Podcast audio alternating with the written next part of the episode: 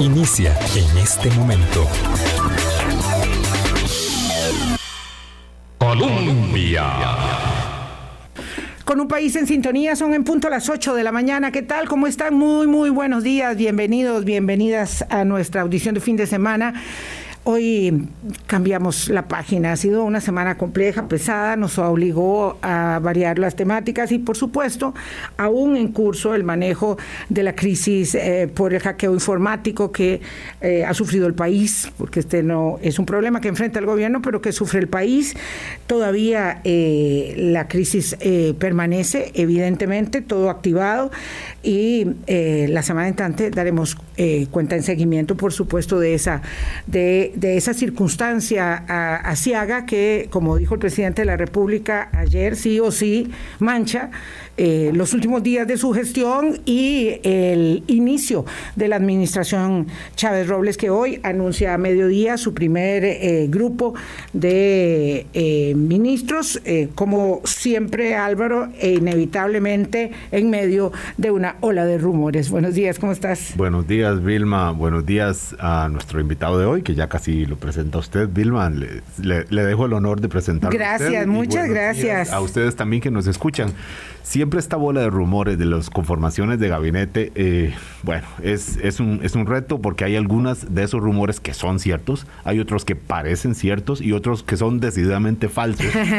y bueno, hoy se conoce, como bien dijo usted, una primera lista de este mm, paquete de nombramientos que debe tener listos el presidente Chávez para tomar posesión el 8 de mayo por cierto, seguro que ya lo han visto, en la Asamblea Legislativa. Ya no hay Estadio Nacional, ya no hay gran evento abierto público, cerca de 400, 500 invitados, cuando mucho, será eh, la lista del próximo 8 de mayo. Pero mientras seguimos viendo la conformación, eh, hace usted bien, Vilma, en sacar, pausar, poner el viernes en en oxigenarnos un poquito. Hacemos, sí, hacemos. Y, yo hago, y yo casi que saludo y me dedicaré a escuchar el programa, salvo que la curiosidad, que seguro que ocurrirá, me, me, obligue también a preguntar también al invitado hoy, doña Vilma. De, de, de, fuera nada, por fuera nada. Ah, mm, qué difícil ofrecerle un café a Steve Aronson y verle uno la cara y verle uno la cara a ver qué, qué gesto hace, ¿verdad? Si le gusta, si no le gusta. Acaba de levantar los dos dedos pulgares. E imagínense ustedes, nada más y nada menos que el creador eh, de, el emporio de Café Brit con nosotros eh, en una circunstancia realmente muy, eh, muy grata, muy feliz. Ocurren muchas cosas buenas todos los días en esta, en esta patria.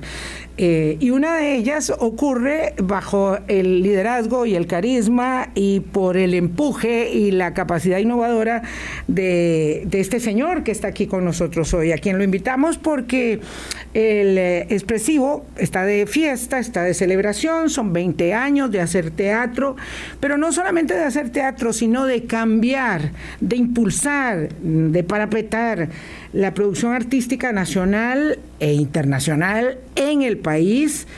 Eh, diez años ya en el expresivo de Momentum, nosotros los del Este agradecimos tanto que algo muy significativo pudiera pasar en este lado de la ciudad y no solamente allá del lado del oeste, donde se concentra la mayoría de eh, la actividad sociocultural. Eh, y lo cierto es que entonces estamos celebrando esto. Mm, probablemente si les refiero algún espectáculo muy significativo que esté en su memoria, en su retina. Eh, recientemente, pues dirán que el musical de Henrietta, por supuesto, en el Teatro Nacional, pero producido eh, por eh, expresivo con esta capacidad que hoy queremos poner de manifiesto y expresar con ustedes nuestra admiración a los proyectos, ya vamos a ver de cuáles se trata, no solamente de la producción artística, del teatro en el país eh, con Steve Aronson. Así que muchísimas gracias, Steve, bienvenido. Eh, así, Steve, él no es de, de, Don, eh, no le puedo decir de otra manera porque sé que no me deja. Entonces, bienvenido, Steve, muchas gracias. gracias por la invitación y por la oportunidad este sí, gracias por el cafecito. Está, este, lo necesitaba para, para empezar la mañana porque salí de Heredia 15 para las, para las 7 peleando con, con las presas. Y bueno, aquí estoy. Pasó la prueba del café nuestro. Pasó la prueba. Y me está despertando.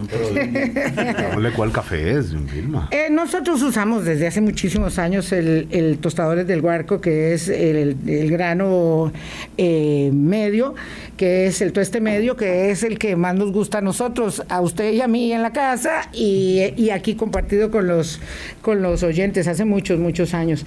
Bueno, don Steve, felicidades primero, ¿verdad? Eh, gracias por por, aceptar nuestra, nuestra invitación pero mucho más allá que por ello, por todo este, este trabajo señero. Y yo quisiera eh, que, que, habláramos eh, primero de café, porque eh, esta historia muchas veces por usted contada, narrada, vale la pena traerla a valor presente, porque entre otras cosas usted abraza siempre el cambio. Y a mí me gusta mucho eh, que esto nos sirva para llegar luego al tema del teatro y englobar con ello toda su actividad, porque ahora ya no se dedica a atender eh, eh, la, la, empresa, la empresa grande del café, eh, pero ese fue realmente el origen que hace posible que hoy esté dedicado a tantas otras cosas. ¿Qué pasó eh, con, sus sueños y sus empeños cuando eh, vino a Costa Rica? ¿Cuándo vino a Costa Rica? ¿Por qué fue aquí donde usted quiso venir y hacerse tico? Bueno, la primera vez que llegué a Costa Rica era en 1969, ah, cuando yo era estudiante. Más bien estaba a viajando pidiendo ride por, por, dedo.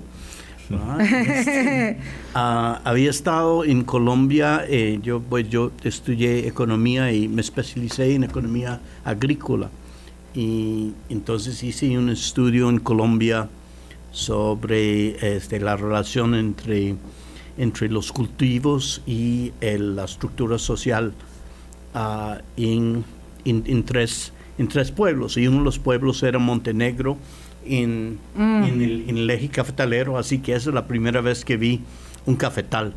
Claro, en, Nueva York no lo iba a encontrar. No, en Nueva York no lo va a encontrar y, y entonces como entonces este hubo dos resultados de este viaje. Uno era el uh, conocer un cafetal y el otro era conocer Costa Rica, que que era un momento en que pues era durante la guerra en Vietnam, entonces uno como estudiante pues eh, estaba, estaba pensando, todo, todo teníamos que enfrentar esto. Y llegué a un país de paz y un país sin ejército y un país que, que siempre me... Eh, y saliendo de Colombia donde todo el mundo está armado, ¿verdad? porque era justo después. Sí, porque usted estaba viendo en cuál cafetal se asentaba, por lo que veo yo. Estaba en el eje cafetero en Colombia y pasó aquí sí, sí. y se enamoró. Sí, este, bueno, eso era, yo estaba ya, ya regresando, ¿verdad? Entonces decidí regresar por tierra. Tomé el avión a Panamá y después empecé pidiendo dedo, viaje a dedo, o sea, hitchhiking. En 1900. Hasta, Nueva York, hasta. Entonces, entonces pasé por toda la, la todas las fronteras centroamericanas y México y, y todo eso. Pero aquí en Costa Rica tenía una, una amiga de mi mamá que, se había casado con Tico y, tenía, y, vivía en Alajuela, entonces tenía un, lugar para quedarme y, esto era mi primer contacto con Costa Rica.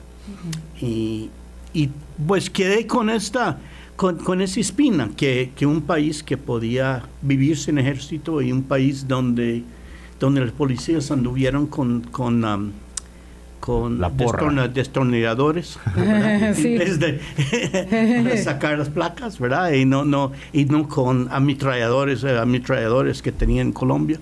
Entonces, eh, entonces después ya ah, al graduarme, pues, pues um, empecé a trabajar en Nueva York en una compañía de importación de, importación de café y cacao. Eh, se, se graduó como economista agrícola. Sí, y, y, trabajé y, y, el trabajo era justamente lo que uno hacía en ese entonces, era un aprendizaje en control de calidad, que es Entonces aprendí a ser catador y ah, pues también este control de calidad de cacao también de, y, y, me mandaron a distintos lugares. Estuve en Brasil estuve en, um, en, Holanda estuve en, uh, en Haití. Y o sea en varios y en, en, varios lugares durante un periodo de casi dos años ¿verdad? en, en, que uno uno aprende pues todo todo lo que es el, el flujo de de los, de los productos tropicales. Cuando usted vino a Costa Rica y se encontró ese país sin ejército, también se encontró con que era un país en el que el que volcaba la montaña era un héroe. Eh, como usted mismo lo ha narrado en algunas oportunidades, volcar montaña pues es apiarse los árboles, apiarse la cobertura boscosa para poder tener ganado o hacer siembros. Eh, así era como se veía el desarrollo de, el desarrollo del país. Eh, no solamente se volcaba eh, la montaña, sino que se tomaba muy mal café. Hacíamos un café revuelto, un café revuelto con cualquier cantidad de cosas. Decían que con sangre de toro también. y había mucha leyenda. pero era un mal café. Hay una, realidad. La realidad es que ah, la estructura de la ley de relaciones entre, productores, beneficiarios y exportadores eh, tenía, tenía un un capítulo de consumo nacional. Y la forma que eso funcionaba es que 9% de toda la producción nacional tenía que ser entregado a una bodega eh, por, el, por el Pacífico, por, la, por uh, cerca de café, y en esta bodega pues este, se preparaba ese café para el remate y el precio normalmente andaba un cuarto del precio internacional. Entonces había un incentivo muy grande eh, a todo el sector cafetalero de entregar una materia prima que valía 25 valía este un cuarto de lo que valía la exportación. El peor café para acá. Entonces entonces era este era estructuralmente este puesto a que el tico tenía que tomar un café este, no exportable. Y inclusive la cosa más, más extraña es que para estar seguro que no había chorizos, que no ponía el café comprado barato dentro de la exportación, lo que hacían con el café es que lo pusieron en unos, en, en unos tinas con... con tinte vegetal. Con tinte vegetal azul.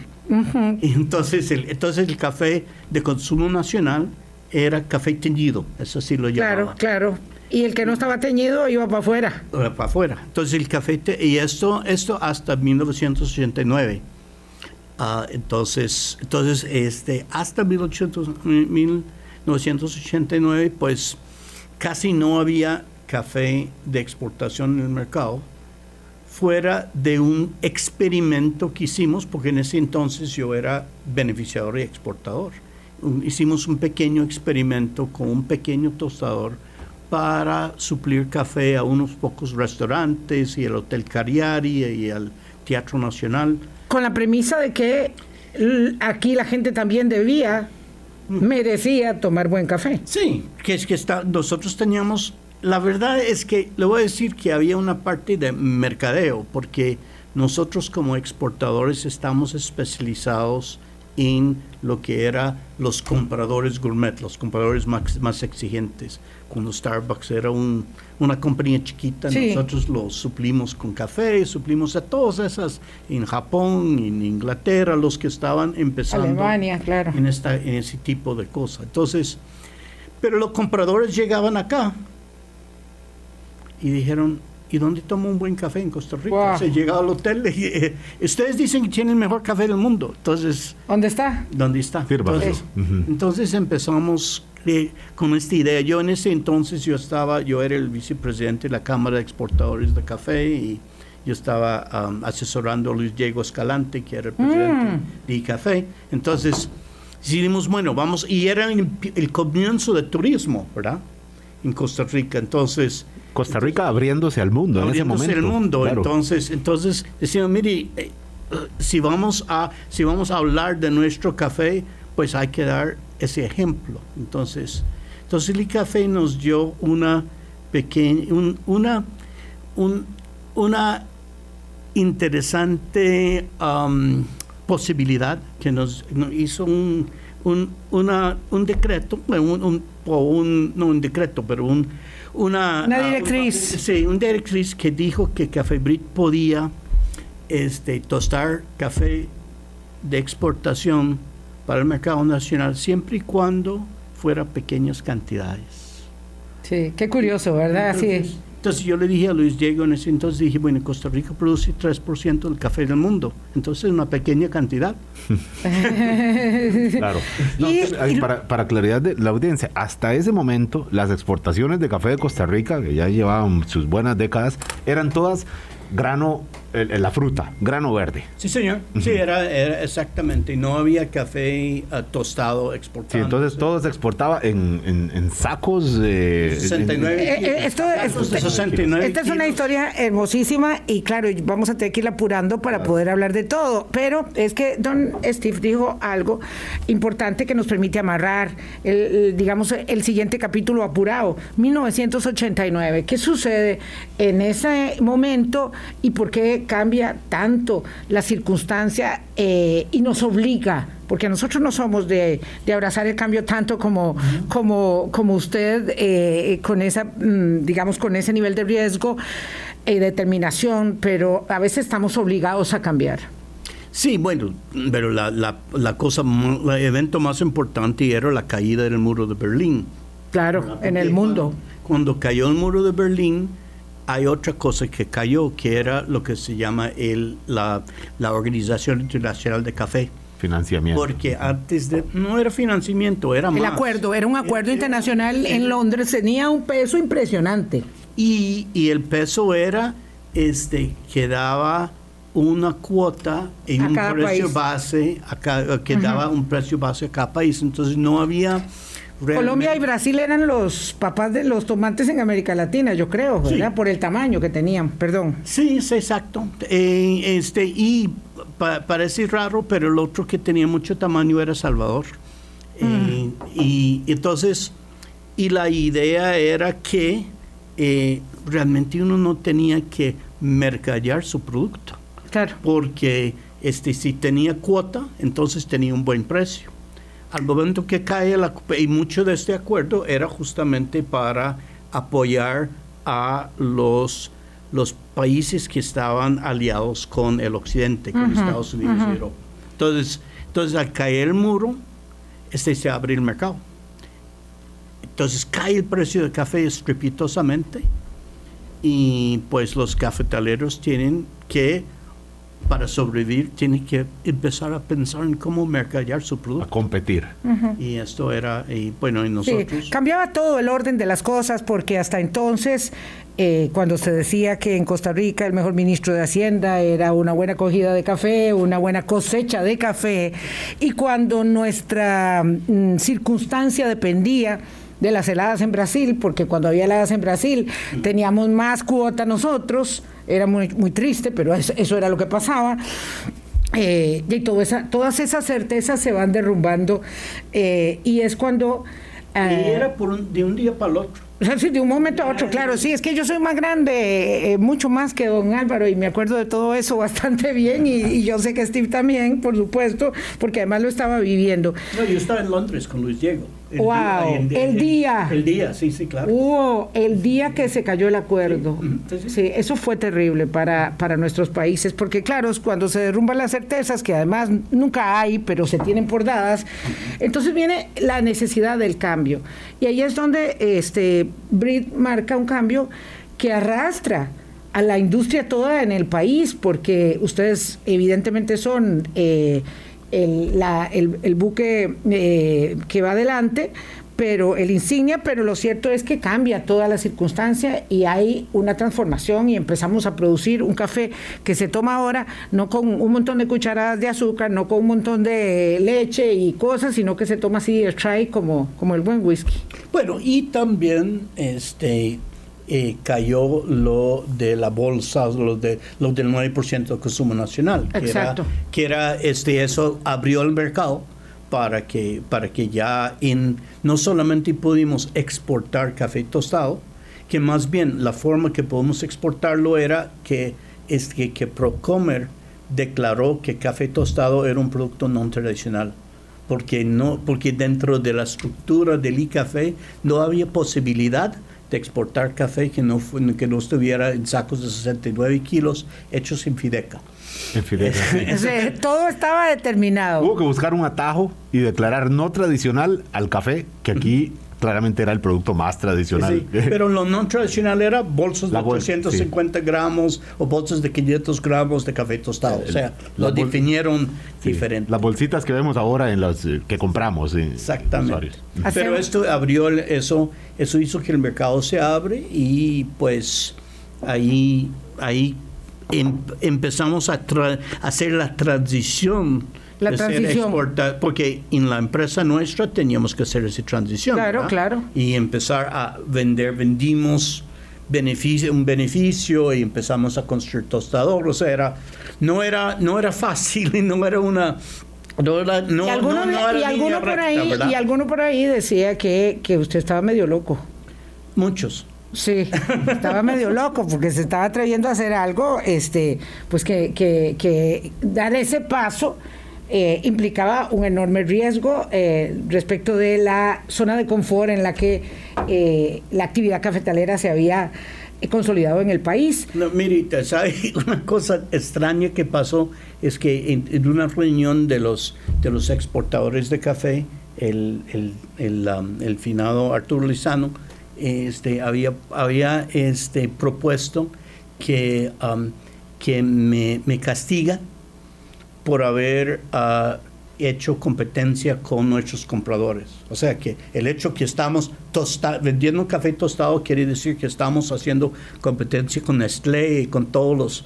Y había que sancionarlo. Sí, había que sancionarlo, sí, sí, porque, porque sí, este... Se estaba jugando sucio. Exacto. y, y, y, destrozando nuestro mercado, porque los compradores, entonces, no, los Nestlés del mundo no iban a comprar café de Costa Rica si Costa Rica tuesta café. Bueno, ese es el tamaño, digamos, de, de, digamos, de, los mitos eh, sobre los cuales nos hemos, digamos, levantado para, a pesar de nosotros mismos y nuestra idiosincrasia, ser un país exitoso, un país cuyo primer producto de exportación son los dispositivos médicos eh, y la industria turística. Eh, lo cierto es que, don Steve, y yo quería que hiciéramos esta, esta, este primer segmento con el tema de café, es quien prácticamente todo el mundo sabe que, eh, quién es en la industria cafetalera. bueno, un buen día dijo, además de hacer café, quiero promocionarlo como debe ser, quiero hacer un teatro para un coffee tour, que fue, digamos, muy importante señalarlo, allá en Barba, donde estaba Brit, que, que, entonces los íbamos, íbamos a hacer el coffee tour no solo los que venían de visita, sino también los propios costarricenses, a ver un, una experiencia, eh, digamos, eh, eh, de, animación artística en el propio cafetal, y de ahí surge el teatro expresivo, y de eso queremos hablar. No solo de eso, porque también surgen otras semillas, porque don Steve ya dejó la actividad de la empresa, entiendo yo, eh, alguna cuchara tiene que estar metiendo permanente ahí, mm. alguna... Bueno, son mis una que otra opinión. Son, mis hijos que, que, manejan. que manejan y que no, no, solo manejan, pero ha hecho el crecimiento realmente que está ahora. Yo creo que realmente hay que decir lo que este. Son cinco hijos. Son cinco, pero son dos que están. Que se encargan de la empresa. ¿Y cuántos nietos ahora? Quince. Nada mal, nada mal, don Toda esa cosecha aquí en Costa Rica, con sello costarricense. Ah, su esposa, doña Ann, tiene un colegio ¿verdad? Sí. Una editorial. Así en fin, también, también es una gran innovadora. Ah, eh, y claro, ahí salieron pintados todos los hijos de, de estos tigres. Vamos a una pausa y regresamos. Vamos a hablar de los 20 años eh, de la producción artística teatral del expresivo eh, y otras actividades que han sido parte de esta fructífera cosecha. Hablando claro. Colombia. 27. Le voy a pedir a don Steve, que es el que lo puede hacer con toda la precisión, que nos reseñe eh, cómo es el surgimiento de esa semilla eh, y que nace de su pasión por el teatro incuestionablemente, eh, del, del, expresivo, porque dije 20 años, pero en realidad es más tiempo, don Steve. Sí, es que, es que cuando empieza el turismo en el país, también empezó todo ese, todo, todo ese enfoque hacia el café, porque era el momento en los finales 80, empieza en los 90 que había que empezó a, haber todo ese boom del café gourmet en el mundo, entonces el, turista, el turista que llegaba a Costa Rica quería ver algo sobre café, porque es un país cafetalero y un país que produce el mejor café del mundo. Eh, entonces decidimos hacer algo como como los viñedos o bueno yo había estudiado en Francia yo me acuerdo haber visto Roquefort. Mm. Y yo todavía pienso, porque, porque vi cómo se funciona, dije que es el mejor, caso, el mejor queso del mundo. Eh, claro. Lo tengo en mi mente. Entonces dice, vamos a ver, vamos a hacer algo de esto.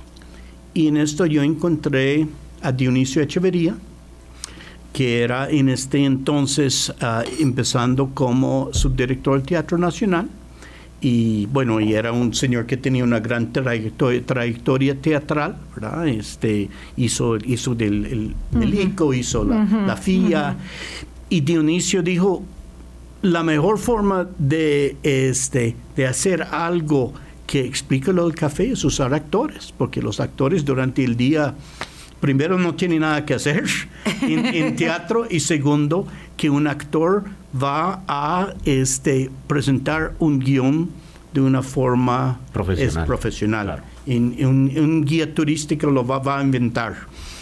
Y entonces, entonces lo que hicimos era un teatro profesional, o sea, este Jorge Arroyo escribió el, el guion y este eh, tuvimos varios otros, bueno, Eduardo Moschem era el asistente de, de Dionisio e, y terminamos pues durante esos 10 años, de los primeros 10 años de Coffee Tour, pues habíamos, yo creo que unos 60 actores diferentes habían trabajado en, el, en la presentación. Em, hicimos tres, tres, tres presentaciones diarias y, y, los elencos cambiaban. Ah, entonces, y lo que pasa es que al hacer una actividad uh, este, teatral en el medio de un cafetal, eh, eh, esta actividad pues era además una actividad turística. Pues era eh, tuvimos años en que tuvimos 50, 60 mil visitantes, ¿verdad?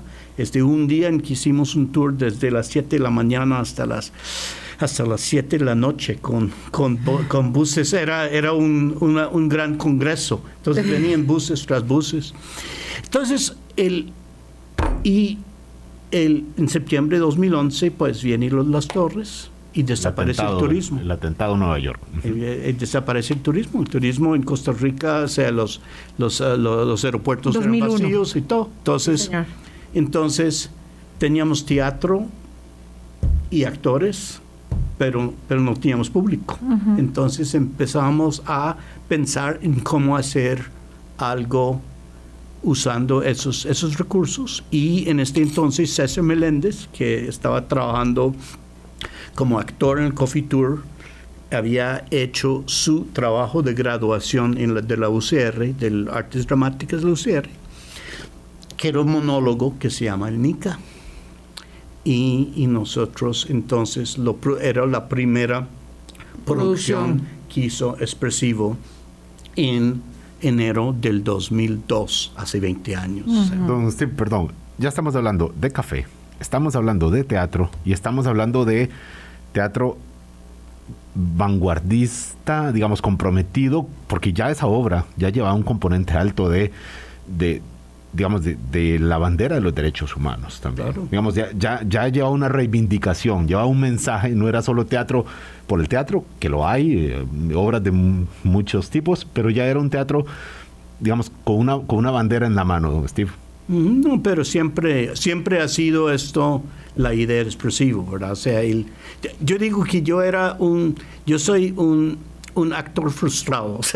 Este, yo traté de ser actor cuando era joven. Este, soy un fanático de Shakespeare y, um, entonces y, y, esto era la idea. Es cuando empezamos a hacer teatro, entonces buscamos obras y, le digo que desde 2002 hasta hoy em, hemos hecho 107 distintas producciones eh, o, producciones que hemos, que hemos importado del exterior. Hicimos todo el, ciclo de Shakespeare todos los años este, con un grupo inglesa.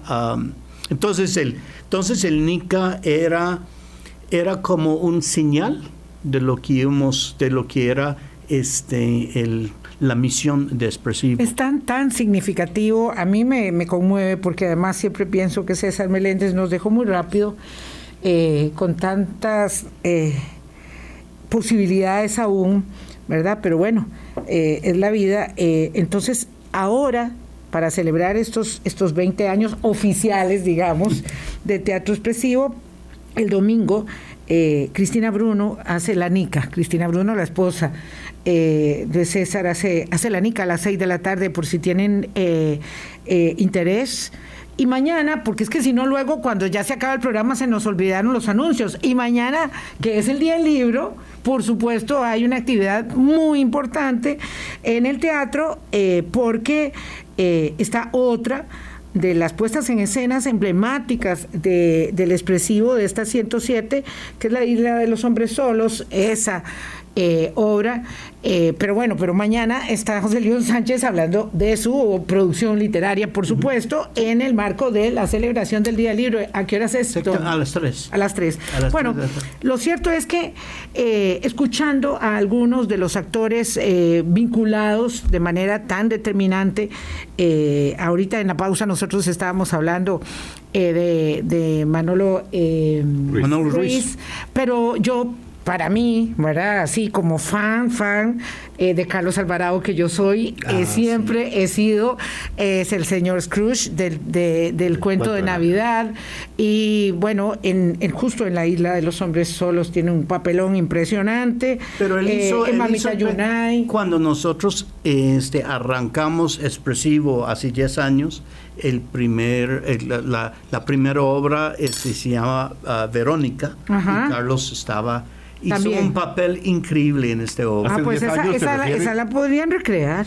Hace 10 años se refiere cuando cuando cuando estamos en Pinares, sí, cuando abrimos en Pinares. ¿Dónde está ahora? Sí, señor. Sí, sí. Porque los 10 años de, de 2002 a 2012 expresivo era um, itinerante, o sea, su base estaba en Brit, ¿verdad? En, en, Barrio Mercedes de Heredia, no, no es Barba, es, es, la frontera ah, perdón, es que yo puse Barba en el post y eso es Barrio Mercedes, están reivindicando ese localismo ustedes.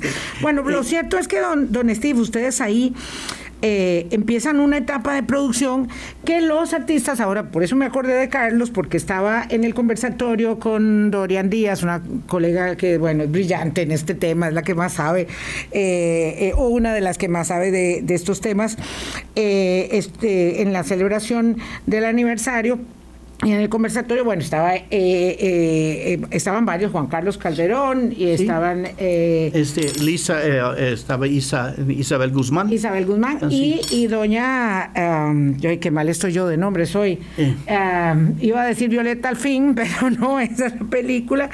Este, ya, ya nos vamos a acordar, porque no quiero que se me olvide el nombre, pero ellos estaban hablando fundamentalmente de la transformación y de eh, la reivindicación de la propuesta teatral costarricense en un momento donde, pues evidentemente los presupuestos se contraen, la Compañía Nacional de Teatro que había tenido su época de oro también sufre una disminución muy eh, eh, grande, ¿verdad? De sus, de sus presupuestos, de sus posibilidades.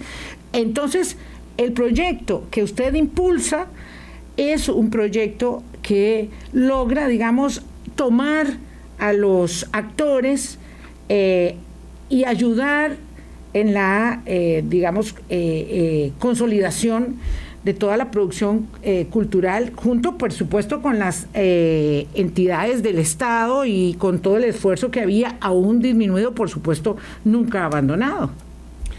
Sí, bueno. ya vamos a encontrar el nombre. Sí, ya, yo sé que usted también, pero no se preocupe. No, no, porque si no, no puede estar en todo. Aquí ya me están, ya me van a decir. Doña, gracias, doña Eugenia Chaverri. ¿Cómo se nos olvidó el nombre de doña Eugenia? Gracias, mi querida amiga, porque, porque de verdad, qué, qué actriz más.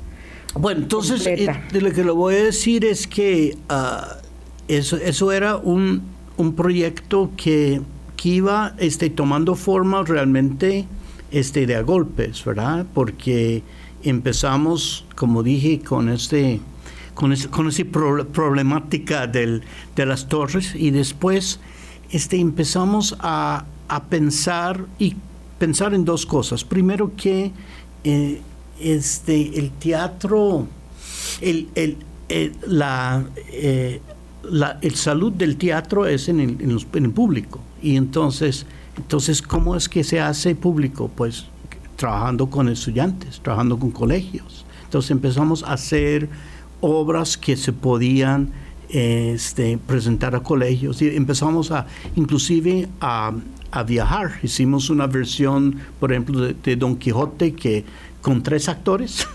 Que, eh, que, presentamos en muchos colegios alrededor del país. Este, como dije, trajimos este, obras de Shakespeare en el Teatro Nacional para grupos estudiantiles. Llenamos el Teatro Nacional con, con chicos de colegios públicos y privados todo, todos los años, ¿verdad? Y, y, y, más adelante pues empezamos a adaptar obras literarias como este, Mamita Yunay o Hizo los Hombres Solos, ¿verdad? Para al, teatro.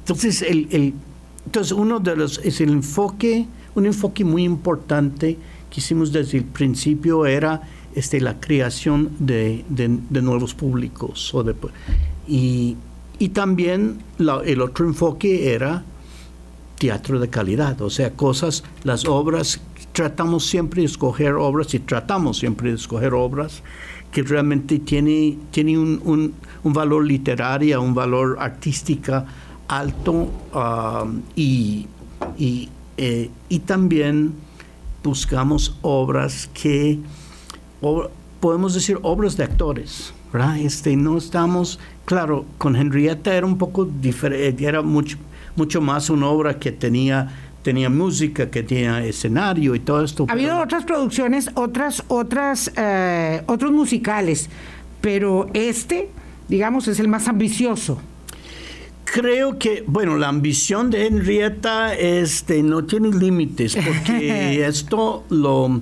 empezamos a pensar en hacer esto, pues yo, yo empecé a pensar en esto cuando, cuando vi a, em, a Hamilton, en la película Hamilton, y, dije, pues qué interesante que se hace una obra de teatro musical sobre un, un evento histórico. Y entonces, pues ahí empezamos a hablar de hacer algo sobre Henrietta. Ya, ya habíamos estrenado el documental de Henrietta hace ah, cinco años atrás, eh, pero cuando empezamos a pensar hacerlo, empieza la pandemia. Y todo ese, todo el trabajo de montaje de Henrietta, que es el guion. Complejísimo. todo esto, lo hicimos con Denise Duncan en, Barcelona. En Barcelona y con Bernardo Quesada en ese momento estaba en México y había este uh, Jody Jody Steiger estaba pasando su tiempo en, en, una casa en Guanacaste yo estaba en Heredia o sea varios todo y todo lo hicimos en Zoom verdad entonces Eduardo Morshin estaba también en Heredia o sea el grupo Qué increíble. Y, y, bueno, y, ya cuando terminó a, hacia Armando el Muñeco, pues los actores, eh, los bailarines tenían que empezar a ensayar. Entonces todos enseñaron con, hacían sus ensayos con mascarillas. No había, no había eh, suficientes vacunas en el país, entonces le mandamos a Orlando para, Para que se para- vacunaran. se vacunaron, sí, sí. Para poder ensayar. Sí, y en este intenso proyecto ya 60 personas metidos. Sí, 25 actores, pero todo lo, todo lo demás. Entonces, sí, era un, una hazaña. y es. Claro, y ahí es cuando, perdón. cuando da, perdona, cuando da pasos así tan altos, tan elevados, que entonces tiene que articular sus esfuerzos, los del expresivo, con, por ejemplo, el escenario magno del Teatro Nacional, Sí. ¿verdad? Para poder presentar la obra en, en, el, en el escenario que merece, eh, que requiere y que, digo, no digo que expresivo no lo, no lo merezca, porque tiene, me parece a mí, ¿verdad? La, eh, em, eh, el aparataje, el andamiaje eh, completísimo, tecnológico, modernísimo, que es el más significativo del país. Pero bueno, pero era un escenario mayor.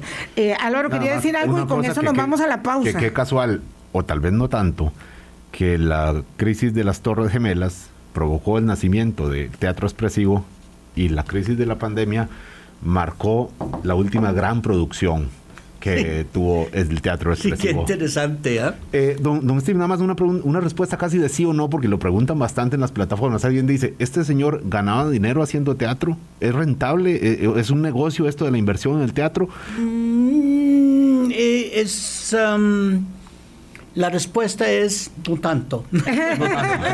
No tanto como el esfuerzo. eh, Ah, Vamos a ver. Eh, y ahí es donde quiero amarrar lo que nos Para va, los gastos. lo que nos va para los gastos, para el gasto, pero para la satisfacción, para la realización, ¿verdad? De este apasionado del arte, de, de- del- de la, de la producción artística, eh, cultural, eh, mucho. Eh, lo cierto es que ahí vamos a amarrar en, el último segmento. Don Steve ¿verdad? Llega a generar entonces varias semillas a partir eh, luego ya de su consolidación empresarial. Una de ellas es esta, ¿verdad? La de eh, espectáculos de calidad. Pero para lograr transformar, ¿verdad? Eh, eh, con un aporte sustantivo el desarrollo del país, crea una fundación de medio ambiente y otra fundación de educación que son todas dignas de un espacio cada una. Eh, y vamos a hacer una sobre educación que es, que es muy, muy, muy importante y muy desafiante en este momento. Pero bueno, pausa y regresamos Colombia. Con un país en sintonía. Nos quedan ocho minutos nada más. Eh, qué, bueno es tomarse un café con Steve Aronson. Dice Laura Astorga que cuándo le darán ganas hacer, de, de hacer cine, además de hacer teatro. Y además tiene una gran idea que yo, viniendo de Laura, diría que hay que darle ya forma. ¿Qué tal una historia de un muchacho en Nueva York que busca eh, venir a Costa Rica y no irse para Vietnam y transforma nuestra industria del café? Está, está buenísimo para hacer, eh, para hacer un libreto.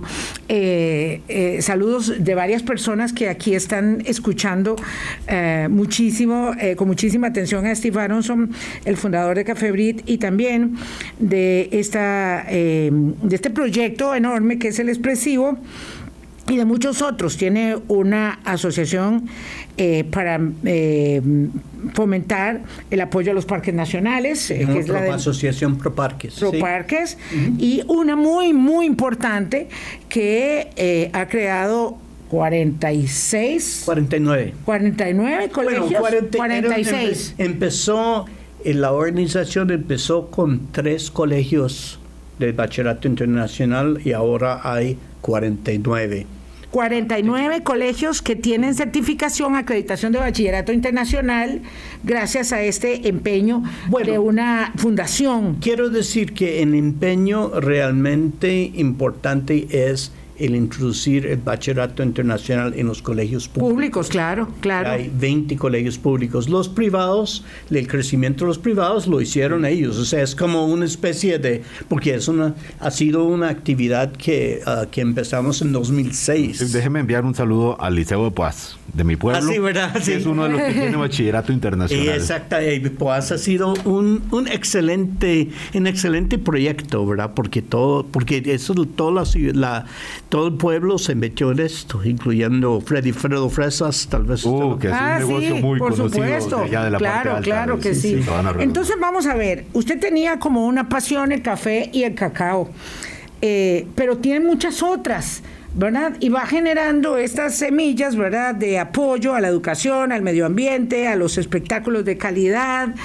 Eh, ¿Y cómo es que usted eh, ve a un país que se, mm, digamos, debate entre sus inmensas posibilidades, que ahí están muchos de sus resultados, y esta especie de mm, contorsión para no cambiar, para no aprovechar posibilidades y ser todavía eh, mejores de lo que somos y estar eh, enfrascados muchas veces en muchos pequeños pleitos. Bueno, este, lo ten- tenemos los dos, ¿verdad? Eso es, eso, es lo, eso es lo fascinante de este país, porque a un lado hay cosas creativas y cosas este, únicos en el mundo, pues los 25% del territorio nacional como eh, este, parques nacionales, áreas protegidas, es todo lo que, la abolición del ejército, el, el, to- todo esa transformación de la industria del café que me está hablando a mí, pero re- realmente lo que hicimos es, este, sembramos una semilla. Ahora Claro. hay, hay una, una cantidad de creatividad enorme en la industria del café. Y, y todo lo que son las exportaciones no tradicionales. O sea, el- y hay un, un talento increíble teatral que hemos que lo hemos visto ahora en, en la producción de Henrietta, teatral, musical. Entonces, entonces, a un lado este, tenemos todo esto y el otro lado tenemos bloqueos y discusiones. Eh, tenemos presas y tenemos cielo azul. O sea, es- tenemos las dos cosas, ¿verdad? Entonces, podemos mirar, podemos mirar las presas y quejarnos de las presas, pero también tenemos que recordar No, y, y cuando estamos aquí en medio casco montañas. central, uno ve para cualquier lado y se encuentra una maravilla de montañas recortadas al oeste, al este y a todas partes, ¿verdad? Pero, pero tenemos esto, ¿verdad? De que, de que mm, somos a veces muy críticos extremadamente con lo que con lo que somos, con el producto de la cotidianeidad, eh, del hacer ¿verdad? De, de- de- del hacer público. Eh, estamos ah, demasiado criticones señalando y, y podríamos estar más empeñados en hacer... Pero tal vez, mire, tal vez la crítica nos hace, eh, nos hace avanzar, ¿verdad? El hecho Sí. de que uno reconoce lo que, lo que no es, pues hace de que se hace, ¿verdad? Todo, todo Pero esas- usted es inmune a la toxicidad del ambiente, Steve. Usted siempre está optimista, siempre está empujando feliz. Claro, sí, sí, sí, porque, porque no, eso es, eso no quiere decir vivir, ¿verdad? Es, este, si uno no está haciendo esfuerzos, pues ya mejor, mejor ir y dormir en la playa. No se deja permear, digamos, porque haya un ambiente un poco negativo, eh, digamos que socialmente circunda, eh, por ejemplo, esta pues, pasada campaña electoral que fue un poco pesada. No, bueno, eh, como dije. Denos un que- consejo para que- cerrar, porque no, yo fue- la única cosa que veo es que desafíos realmente me, me da energía. Entonces, entonces cuando uno ve, ve problemas, este, eso te da eh, la inspiración para buscar soluciones. Este es de los que, como dice el dicho, cuando todos lloran, hay alguien que aprovecha para vender pañuelos. es de los que venden los pañuelos y ven una crisis, una oportunidad, porque alguien me decía, Álvaro, usted mencionó lo de las Torres Gemelas y esto de la pandemia. Claro, pero usted mismo mencionó que la caída del muro de Berlín provocó de alguna forma Y la una- caída un del Acuerdo estímulo- Internacional de un Café, estímulo claro. para mm, eh, mm, eh, transformar la industria del, del café en la que ya usted participaba en ese ¿Qué momento. viene para el Ahora. expresivo, don Steve? Eh, ¿Qué viene? Eh, creo que, um, que un, un- una gira de Shakespeare que vamos a hacer con Macbeth y Romeo y Julieta con los mismos actores. Wow. Back to back, ¿verdad? Entonces, la- entonces hace una, un- una presentación de Macbeth y una presentación de Romeo y Julieta. Entonces te va Lady Macbeth que después pasa a ser la Wow. enfermera. Y, y esto en los colegios para que, para que después hay talleres de, um, de teatro. Es itinerante. Sí, itinerante. Ajá, La- ok. eso es- Sí, porque el expresivo también sale. Sí, alguien nos pregunta aquí, dice, Ya nos qué vamos. belleza si se pudiera ver ese teatro que hacen en televisión. Nunca se, se ha pensado también como proyectar, aunque obviamente la, la esencia del teatro es el público físico. Sí, mire, yo la virtualidad, todos, todos hemos aprendido, o sea, todos hemos tenido que vivir con la virtualidad. Yo creo que eh, una de las cosas que realmente, yo digo mucho a, a mis colaboradores que yo soy muy aburrido. Yo, yo lo que trato de, cuando, cuando me fijo en algo, este, concentro en esto. Entonces yo creo que es, es otra persona que va a hacer la virtualidad. Yo, este, yo lo que quiero son actores vivos y vida y, y- y interacción con el, con no el hay público. nada Y la que misma- se compare con eso. La misma cosa pasa en, los, en lo que hacemos en ProParques. O sea, nosotros nos enfocamos en este, la profesionalización de los guardaparques y la experiencia de el- del visitante.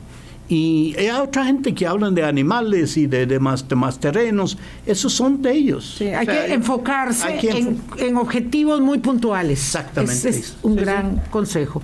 Don Steve, muchas gracias. Muchas gracias por venir, tomar café con nosotros y eh, alentarnos con su ejemplo de vida. Bueno, gracias a usted. Gracias por el espacio. Y por muchísimos años más de buen teatro en el país. Bueno, muchas Lo gracias. agradecen también varias decenas de mensajes acá, don Steve, incluso eh, varios que en tan, una vida tan larga, mm, con tantos proyectos, hay muchos amigos que usted ha dejado y varios se han manifestado aquí. Si nos Gracias. ponemos a leer, nos, se nos va el fin de semana. Ah, una cosita que sí quisiera decir a, a Vilma, este, sí vamos a hacer una versión de Henrietta en expresivo. ¿Sí? Sí, eso, es- eso va a ser, y estamos planeando hacerlo todas las semanas, como algo, algo que va a ser para turismo o para, para o sea, Hay, hay que verlo. Quien no lo haya podido ver, que lo aproveche. Pase muy buen fin de semana. Gracias, eh, Steve Aronson. Gracias a ustedes, amigas, amigos. Nos encontramos el lunes aquí en Colombia con un país en sintonía. Hasta luego. Hablando claro, hablando claro.